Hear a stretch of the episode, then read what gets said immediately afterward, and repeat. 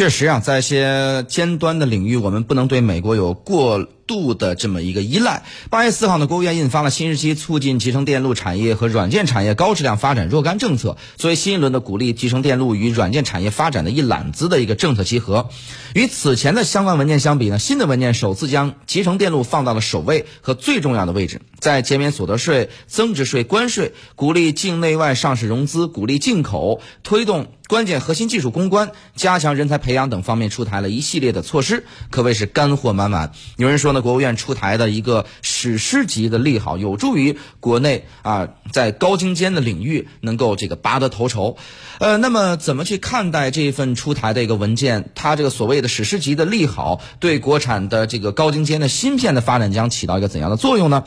有关这方面的内容，这个时间我们来听一下在北京现场的国研院的研究员。杨希宇先生的分析解读。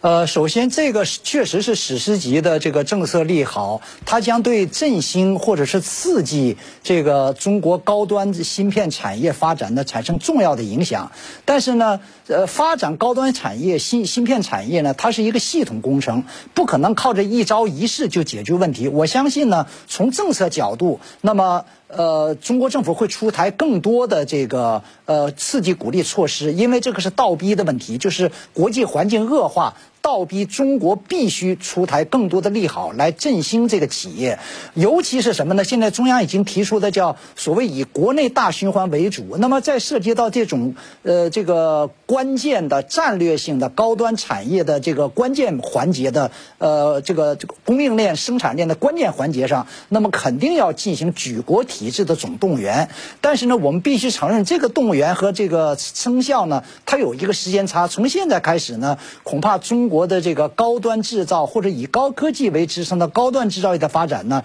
要要经历一个爬坡过坎的这么一个曲折的过程。如果说前段时间以以这个华为这一类的公司走的这个是一路这个上升的这个曲曲线的话，那么从现在开始，由于外部环境，尤其是美国打压的这种这急剧变化，呃，那么可能会出现一个呃下降。和曲折发展的过程，但是中国的政策支撑加上投入的加大呢，我想过几年之后，恐怕不仅是中国这个企业会真正的站起来，而且也会对当前这个芯片的全球供应链和生产生产链呢，产生一个重大的结构性影响。怎么来利用好举国体制的优势，来使得中国在研发这个芯片方面，在研发高精尖的领域方面，能够啊速度更快一点？而这个如果是实现这个目标，那么时间大概是在一个什么样的时间呢？有关这方面的内容，我们来听一下在香港现场的时事评论员宋忠平先生的分析解读。我觉得现在就不要提赶上国际先进水平，先解决我们国内可用的问题，这个是至关重要。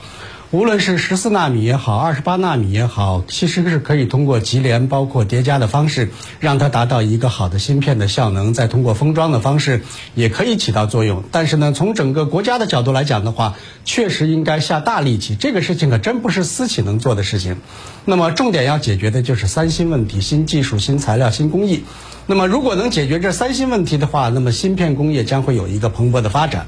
中国长期以来在新材料和新工艺上确实有很多的短板，在新技术上确实有很多的优势。你看华为呢，为什么能够设计芯片，就在于新技术是比较牛。但是华为确实又没有涉及到所谓晶圆啦，包括光刻机啦，就是因为在新工艺和新材料上还存在一定的短板。所以我觉得，作为中国来讲的话，更重要的就是补短板。